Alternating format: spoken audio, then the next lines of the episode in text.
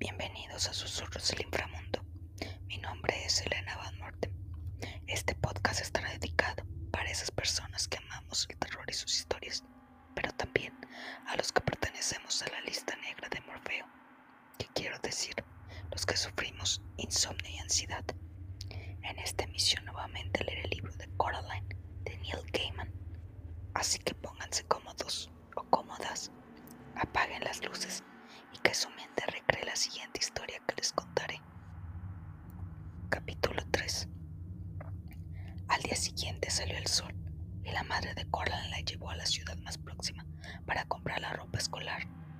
Dejaron al padre en la estación del ferrocarril. Ese día iba a Londres a visitar a algunas personas. Coraline se despidió de él agitando una mano. Luego su madre y ella se dirigieron a unos grandes almacenes. Coraline vio unos guantes verdes fosforescentes que le encantaron. Su madre se negó a comprárselos y eligió en cambio calcetines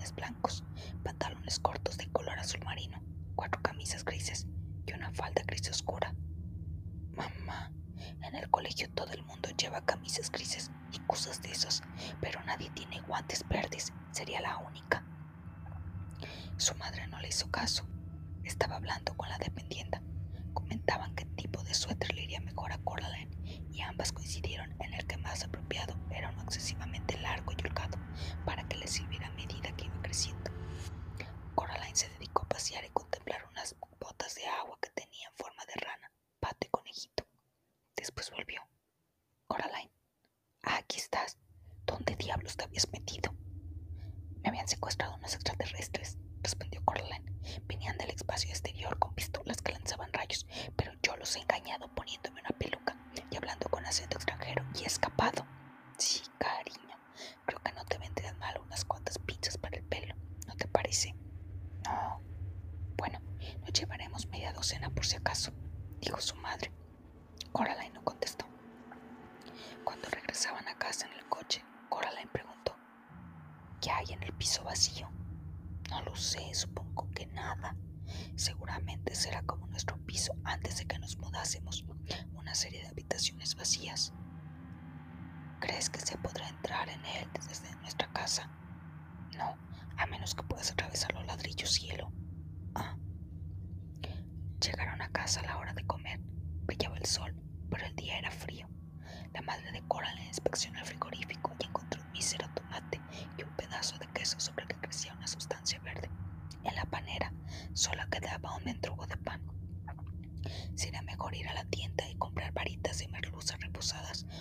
cualquier otra cosa, dijo su madre. ¿Quieres venir? No, respondió Coraline. Tú misma, resoncó su madre y se marchó. Luego regresó, tomó su bolso y las llaves del coche y volvió a marcharse. Coraline estaba aburrida. Echó un vistazo a un libro que estaba leyendo su madre sobre los indígenas de un país lejano. Tenían la costumbre de reunir retazos de seda blanca y dibujar sobre ellos con cera. Luego los sumergían en tinte y volvían a dibujar en ellos y volvían a teñirlos. Después disolvían la cera con agua caliente y por último lanzaban las hermosas telas de colores al fuego hasta que solo quedaban cenizas.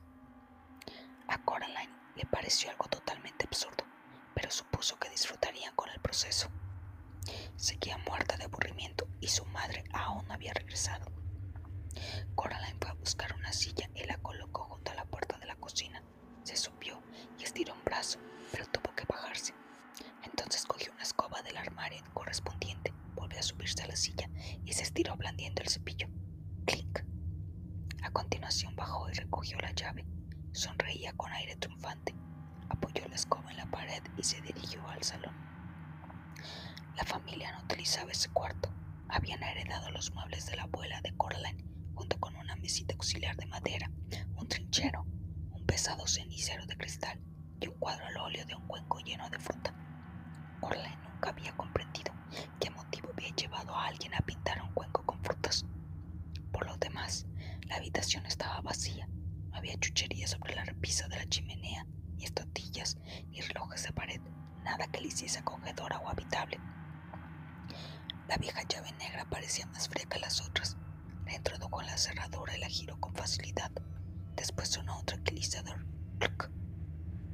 Coraline se paró a escuchar. Sabía que estaba haciendo algo malo e intentaba ajustar el oído para comprobar si regresaba su madre, pero no oyó nada. Luego puso una mano sobre el pomo de la puerta, lo giró y la puerta se abrió por fin. Daba un pasillo oscuro. Los ladrillos habían desaparecido, como si nunca hubieran estado allí. Un frío olor a cerrado se filtraba a través de la puerta abierta. Olía algo muy antiguo y rancio. Coraline cruzó la puerta. Se preguntó cómo sería el piso. Vacío, si es que ella era allí donde conducía el corredor. Avanzó por el pasillo llena de inquietud. Había algo que le resultaba muy familiar. La alfombra que pisaba era igual a la de su casa. El papel de las paredes era idéntico. Y el cuadro del vestíbulo era el mismo que adornaba su recibidor. Ya sabía dónde estaba, en su propia casa. Había salido de ella. Sacudió la cabeza confundida. Contempló el cuadro de la pared. No, no era el mismo. El cuadro de su casa representaba un muchacho vestido con ropa antigua que miraba unas pompas de jabón. La expresión del rostro del que tenía ante sí era diferente. Miraba las burbujas como si pensase hacer algo repugnante con ellas. Sus ojos resultaban raros. Coraline observó aquellos ojos intentando descubrir la diferencia. Casi lo había conseguido cuando alguien dijo, Coraline. Parecía la voz de su madre. Coraline entró en la cocina, de donde había salido la voz, y vio a una mujer de espaldas. Su aspecto era similar al de la madre de Coraline, pero... Pero su piel era blanca como el papel. Parecía alta y delgada, y además sus dedos resultaban demasiado largos. No paraban de moverse y tenían unas uñas curvas y afiladas de color rojo oscuro. Coraline, preguntó la mujer, ¿eres tú? Entonces se dio la vuelta. Sus ojos eran dos grandes botones negros. Es hora de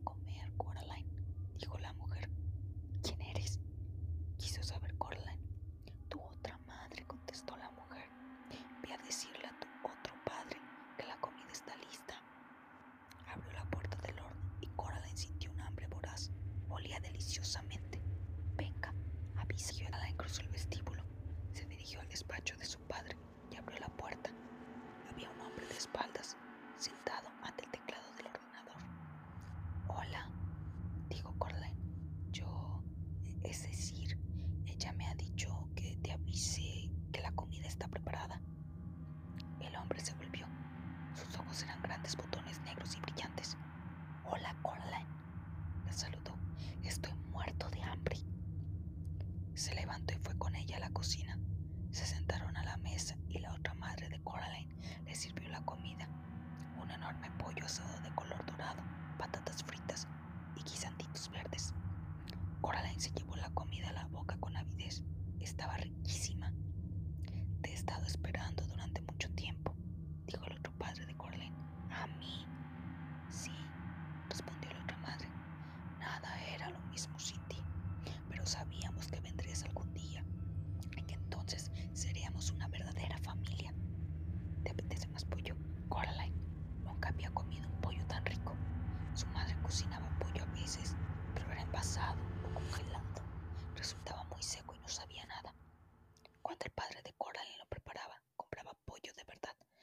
hacía cosas raras, como estofarlo en vino, rellenarlo con ciruelas pasas o cocerlo al horno envuelto en masa. Y Coraline siempre se había negado a probarlo. Tomó más pollo. No sabía que tenía otra madre, comentó la niña con cautela. Pues claro que sí, todo el mundo la tiene, explicó la otra madre, cuyos ojos de botones negros centellaban. He pensado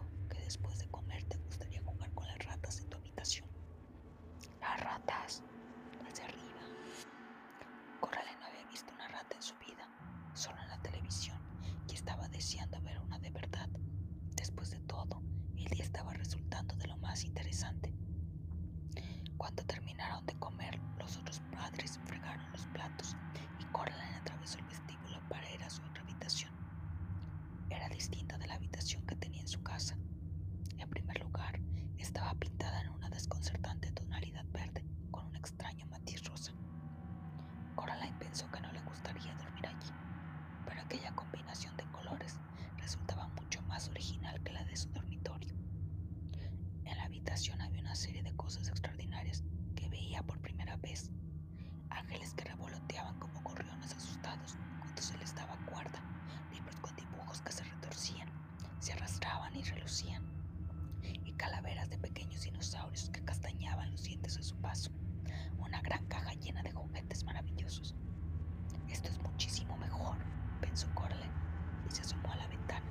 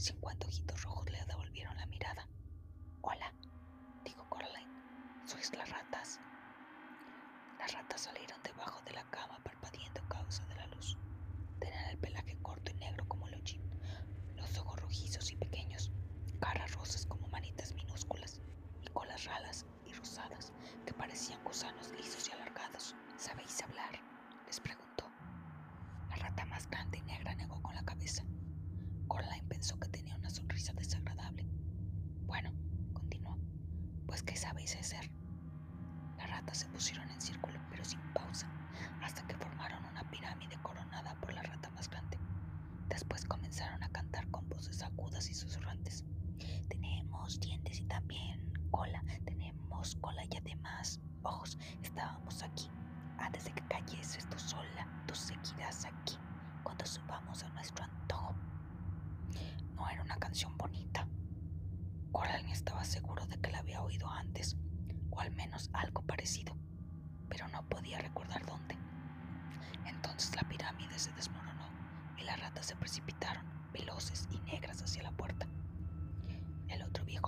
lebih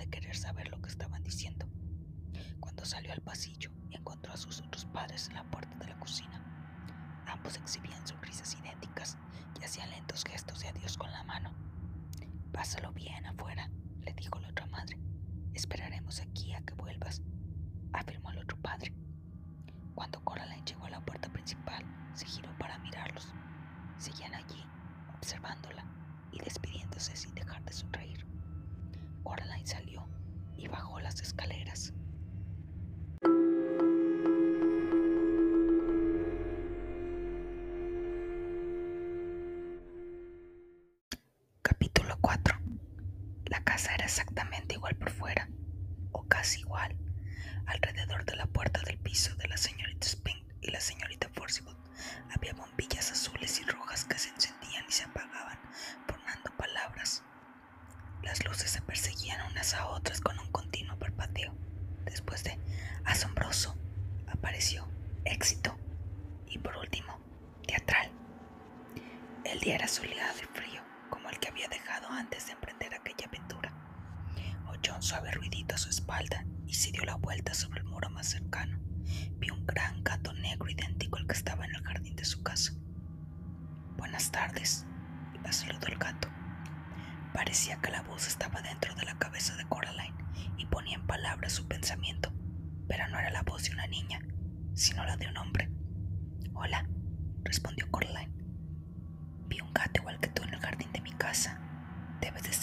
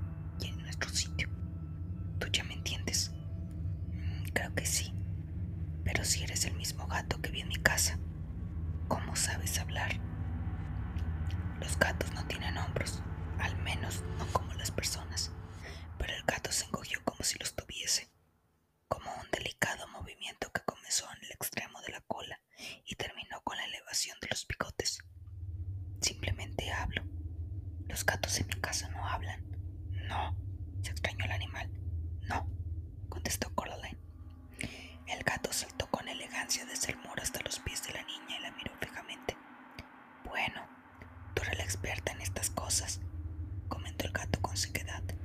Al fin y al cabo, ¿qué puedo saber yo? Solo soy un gato. Comenzó a alejarse con la cabeza y la cola muy erguidas, en un gesto de orgullo. Vuelve, por favor, le pidió Coraline. Lo siento, lo siento de veras. El animal se detuvo, se sentó y se dedicó a limpiarse concienzudamente, ignorando la existencia de la niña. Nosotros, en fin, podríamos ser amigos, ¿no crees? añadió.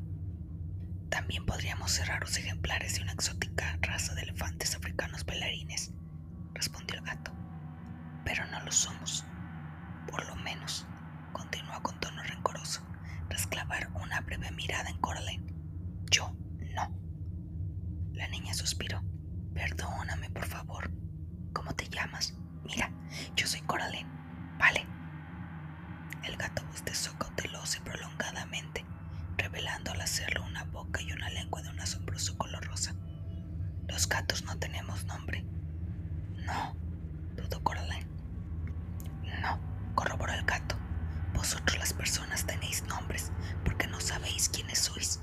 Nosotros sabemos quiénes somos. Por eso no necesitamos nombres. Coraline pensó que el gato era de un egocentrismo insoportable, como si estuviese convencido de que él era el único importante en el mundo. Por un lado le apetecía tratarlo con desprecio, pero su otra mitad quería ser educada y amable. Al fin, ganó la mitad educada. Por favor, ¿qué lugar es este? El gato echó un vistazo hacia todos los lados. Aquí, el lugar en el que estamos, contestó. Eso ya lo sé. Dime entonces cómo has llegado hasta aquí. Como tú, caminando así. Coraline observó al animal que empezó a caminar muy ufano por el césped. Se ocultó detrás de un árbol y no volvió a aparecer. La niña fue hasta allí y miró a su alrededor. El gato se había ido. Cuando Coraline regresaba a la casa, oyó de nuevo el suave ruidito a su espalda. Era el gato. Por cierto, dijo, me parece muy sensato que hayas traído protección. Yo, en tu lugar, me agarraría bien a ella. ¿De qué protección hablas? Ya lo decía yo, el gato. De todas formas, se detuvo y se quedó observando algo que no estaba allí. Luego se agachó y dio dos o tres pasos con lentitud. Parecía como si estuviese echando un ratón invisible. De repente, movió la cola y se precipitó hacia la arboleda. A continuación desapareció entre los árboles. Coraline se preguntó qué habría querido decir. También se preguntó si los gatos sabrían hablar en el mundo del que ella procedía y preferían no hacerlo, o si solo hablaban cuando estaban allí, en ese misterioso lugar. Bajó las escaleras de ladrillo que conducían a la casa de la señorita Spink y la señorita Forcible. Las luces azules y rojas se encendían y se apagaban continuamente. La puerta principal estaba entornada. Llamó, pero al primer toquecito la puerta se abrió de golpe y Coraline entró. Se hallaba en una oscura habitación que le terciopelo y a polvo, cuando de pronto la puerta se cerró a su espalda y todo se volvió negro. La niña anduvo a tietas hasta una pequeña antesala. Su cara rozó al pasar algo suave, como un tejido. Alzó la mano y tiró de la tela que se desprendió. Tras parpadear, se encontró al otro lado de un telón de terciopelo, en un teatro mal iluminado. En un extremo había un elevado escenario de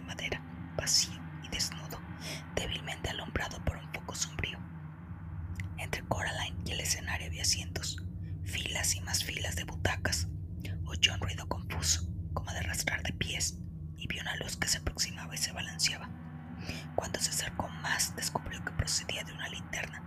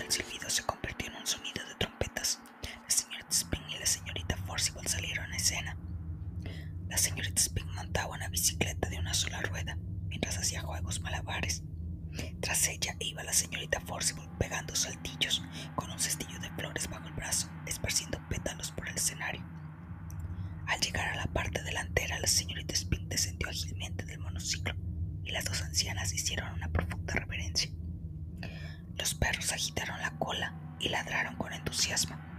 Coraline aplaudió cortésmente. Entonces, las dos ancianas se desabrocharon los abultados abrigos y los abrieron, aunque no del todo. Sus caras también se abrieron como si fuesen dos conchas vacías, y de sus viejos cuerpos, huecos y fofos, salieron dos mujeres jóvenes. Eran esbeltas, pálidas y bastante guapas. Tenían botones negros en lugar de ojos. La nueva señorita Spink llevaba mallas verdes y botas altas marrones que le llegaban hasta el muslo. La nueva señorita Forcible lucía un vestido blanco y su cabello rubio estaba adornado con flores. Coraline se repaticó en su butaca. La señorita Spring abandonó el escenario y las trompetas chirriaron cuando la aguja del gramófono se arrastró sobre el disco. Esta es mi parte favorita, susurró el perrito que ocupaba el asiento de al lado. La otra señorita Forcible sacó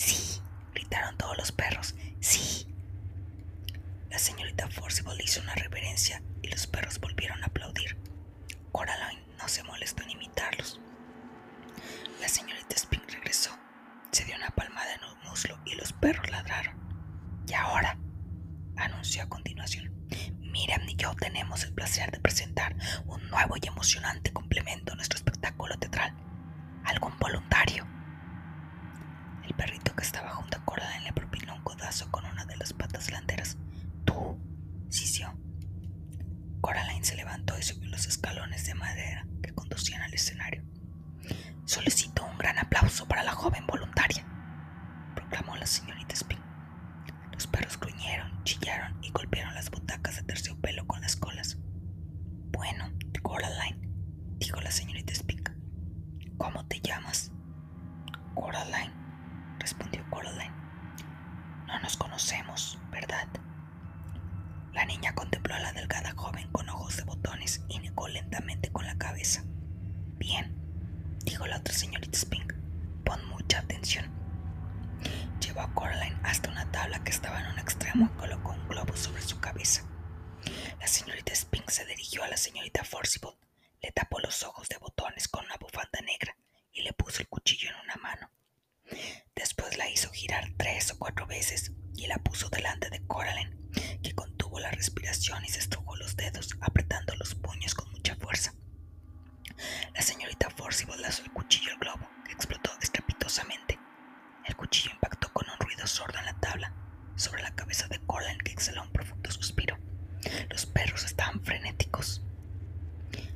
el señor Tispin le regaló a Coraline una diminuta caja de bombones y le agradeció su amable colaboración. Entonces Coraline regresó a su asiento. Has estado muy bien, le dijo el perrito. Gracias, contestó Coraline. La señorita Forcible y la señorita Spin empezaron entonces a hacer malabarismos con grandes masas de madera. La niña abrió la caja de bombones y el perro los miró con ansia. ¿Te apetece uno? le preguntó Coraline. Sí, por favor, susurró el animal. Los únicos que no me gustan son los de caramelo, porque me pongo a babiar. Creía que los bombones eran malos para los perros, comentó la niña al recordar algo que le había contado la señorita Forcible. Tal vez sean malos en el lugar de donde vienes, murmuró el perro. Aquí es lo que comemos. En la oscuridad, Coraline no podía distinguir de qué eran los bombones. Para probar mordió uno que era de coco. A Coraline no le gustaba el coco, así que se lo ofreció al perro. Gracias, dijo este. De nada, respondió Coraline. La señorita Forcible y la señorita Spink estaban representando centos papeles. La señorita Forcible se sentada sobre una escalera de mano, a cuyo pie permanecía la señorita Spink. ¿Qué importa el nombre? preguntó la señorita Forcible. Una rosa olería igual de bien, aunque se llamase de otra manera. Te quedan bombones, terció el perro. Coraline le dio otro. No sé cómo explicaros quién soy, le decía la señorita Spink a la señorita Forcible. Esta parte cabe enseguida, murmuró el perro, y luego empiezan los bailes folclóricos. ¿Cuánto tiempo dura esto? quiso saber Coraline. Me refiero a la obra de teatro. Todo el tiempo, repuso el perro, desde siempre y para siempre. Quédate con los bombones, le ofreció Coraline. Gracias, contestó el perro, y la niña se levantó. Hasta luego, dijo el animal. Adiós, se despidió Coraline. Salió del teatro y se dirigió al jardín. Ya esa vez sus ojos tuvieron que acostumbrarse a la luz del día. Sus otros padres la esperaban en el jardín. Ambos sonreían. ¿Lo has pasado bien? le preguntó la otra madre. Ha resultado interesante, comentó Coraline. Entonces los tres se encaminaron hacia la otra casa de Coraline. La otra madre acarició con sus largos dedos blancos el cabello de la niña y ésta sacudió la cabeza. No hagas eso, protestó Coraline. La otra madre retiró la mano. Bueno, dijo el otro padre, ¿te gusta esto? Eh, supongo que sí, repuso Coraline. Es mucho más interesante que mi casa. Entraron en el edificio. Me alegro de que así sea, comentó la otra madre de Coraline, porque nos encantaría que lo considerases tu hogar. Si quieres puedes quedarte para siempre. Dudó la niña. Metió las manos en los bolsillos y pensó en la oferta. A continuación sintió el contacto de la piedra que las verdaderas señoritas Spin y Forcible le habían dado el día antes, la piedra que tenía un agujero en medio. Si decides quedarte, le indicó el otro padre, solo hemos de ocuparnos de un pequeño detalle. Entraron en la cocina. Sobre la mesa, en una bandeja de porcelana, había una larga aguja de plata, un carrete de hilo de algodón negro y, para rematar, dos grandes botones del mismo color. Esto no me gusta, dijo Coraline.